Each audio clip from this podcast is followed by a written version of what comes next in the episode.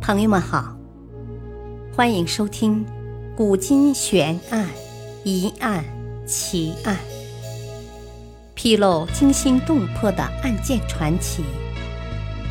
作者：李晓东，播讲：汉月。秦直道，如利剑般的古代高速公路。我们都知道，秦始皇为阻止匈奴入侵，修建了万里长城，而且这还只是一个被动的防御体系。历史上不少人都质疑其是否能够真正抵挡匈奴铁骑南下。其实，在秦始皇暴亡之前，秦始皇一直在修造一个攻击性的防御工程。这到底是怎样的一个工程呢？可惜他的身影一直被淹没在历史的烟尘里，隐藏在万里长城的光环后。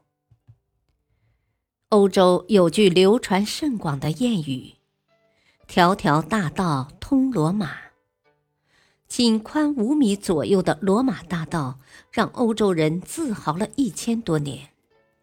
而早在罗马帝国兴盛之前两百年，中国的秦始皇就修建了一条宽三十至六十米、全长七百多公里的古代高速公路。这就是秦直道。它南起咸阳，北至包头，像一把利剑一样直插匈奴所居住的北方。在自然条件极其恶劣的北方。这样一个浩大的工程如何修建，耗时多长？这在今天仍然是一个难以想象的问题。那么，修筑秦直道面临的自然条件有哪些呢？从地形图上看，秦直道经由关中平原，走过丘陵，穿过黄土高坡，跨过茫茫戈壁，抵达蒙古大草原。这是一个不可思议的阶梯组合。秦直道也是穿越地区地形最为复杂的古代工程。在公元前二一二年至公元前二一零年，秦始皇命大将蒙恬率师督军，一时百万军功，一面镇守边关，一面修筑军事要道，仅仅用了两年。一个可与长城、兵马俑相媲美的世界奇迹诞生了。司马迁走过秦直道后，在《史记·蒙恬传》中写道：“吾视北边，自直道归，行观蒙恬所为，秦筑长城亭障，岘山阴谷通直道。”《资治通鉴》中记载。秦始皇三十五年，使蒙恬除直道，达九原，抵云阳，岘山阴谷千八百里。这里历史记载都用了“岘山阴谷”来形容修建这条路的艰难。岘山阴谷就是指开凿高山、填平沟谷，这项工程的难度甚至超过了万里长城。这么一项浩大艰难的工程，竟能在两年之内完成，这让很多人不敢相信。于是有人通过历史发现，直到秦二世三年，也就是公元前二零七年，这条直道才修建拓宽完成。历时五年修建这样一条大道，这在当时的技术条件下确实难以想象。然而，秦直道还有着更为震惊的发现。二零一一年新年伊始，陕西省考古学者在秦直道进行考察。从地理上看，秦直道北上必须通过洛河，而很多人都认为秦直道要过洛河，应当是间接架桥而过。而且河岸的圣马桥处留存有秦时的引桥桥墩，如果秦直道是直线过河而去，似乎也符合常理。但是考古证实，秦直道是围绕圣马桥墩抬下坡，并转弯一百八十度后，从下游过河。这是中国考古史上发现最早的交通环岛。交通环岛是现代高速公路用于疏导交通的原型工程。为什么当时的人们就已经很熟练地运用交通环岛？为什么秦直道会选择这样的方式迂回过河，而不是直接过河呢？这一连串的疑问，更让人觉得秦直道明显不同于长城，这是一个设计超前的巨型工程。秦直道这一中华文明遗产，跟长城、兵马俑、阿房宫。同为大秦帝国产物，秦直道是一把利剑，长城是盾，兵马俑则是兵卒，阿房宫象征着中央的王权。四者是密不可分的，代表一个强盛王朝。凭借这一通道，秦始皇的铁甲骑兵从咸阳附近的灵光宫屯兵地出发。粮食和军资可以源源不断的北运，三天三夜就可抵达阴山脚下，摧城拔地，所向披靡。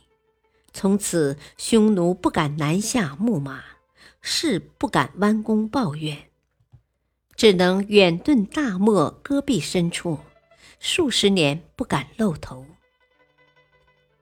但是，这样一条利剑一般的道路，为何在后来渐渐淹没无闻？其实，秦直道在后来的历史中也渐渐的隐现，甚至发挥着惊人的作用，只是没有被人注意。秦始皇修建秦直道，除了用以突击匈奴以外，他还想完成巡游国土疆域的宏愿。然而，他却在南巡途中的沙丘暴亡。只有他的尸首循着部分秦直道运回咸阳。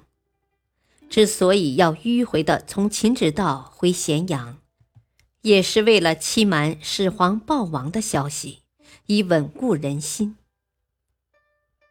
西汉初年，匈奴贵族势力曾两度试图进犯关中。其中一次是汉文帝三年，公元前一七七年，曾经被蒙恬赶到阴山以北的匈奴又杀回到河套区域。汉文帝从灵光宫到延安前去慰问前线军队，他走的便是秦直道。虽然匈奴暂时控制了河套地区，却不敢长驱盘踞，不久又撤走。就是惧怕汉朝军队从秦直道直指其老巢。但使龙城飞将在，不教胡马度阴山。有名的飞将军李广就曾从直道进军，让匈奴人闻风丧胆。可以说，正是因为秦直道的护卫。才让汉朝暂时稳固了江山。元丰元年（公元前一一零年），汉武帝曾经北巡疆土，从辽西一直到现在的内蒙古，就途经了北方的秦直道。史学家司马迁就跟随着汉武帝，沿着秦直道来到现在的内蒙古地区。见到了秦筑长城和鄂尔多斯的草原，他在《史记》中对于秦朝开辟秦直道的利弊也有总结。秦直道与军事战争相联系，但也曾有红颜在此洒泪。最有名的便是昭君出塞。汉元帝晋宁元年（公元前三三年）。匈奴呼韩邪单于入朝求亲，昭君远嫁匈奴，从长安劫揽，就是经行秦直道北上。至今，在秦直道沿线的内蒙古境内，还有昭君墓，也有很多关于王昭君的传说。另一位在秦直道上洒下血泪的是蔡文姬。东汉末年，蔡文姬在战乱中被南匈奴所俘，后嫁匈奴右贤王为胭脂，走的便是秦直道。后来，曹操率五十万雄师沿秦直道前往匈奴鸿沟，欲强迎文姬归汉。单于迫于压力，只得赞同文姬归汉。蔡文姬被俘十二年后，再次沿秦直道回到故土。一条秦直道真的能够威慑北方的入侵者吗？其实不一定。唐朝建都于长安不久，强大的突厥就雄至漠北，频繁南侵关中。这逼得刚刚建立的唐朝转守为攻，再夺黄河南部，设置三座军事要塞，以秦直道连接阴山防线，这样就让突厥不敢轻易冒犯。但是唐代以后，秦直道逐渐没落，也渐渐消失在人们的视线中。由于秦直道的逐渐废弃。再加上后来朝廷的政治中心转移，这条路至今已经只剩下荒凉的遗迹。历史话外音：明代也曾修缮长城，建立了阻止北方瓦剌入侵的盾牌，但是仍然没有阻止瓦剌入侵。甚至一国之主的明英宗也被掳去，也许就是失去了秦直道这把利剑，才导致的失败。感谢收听，再会。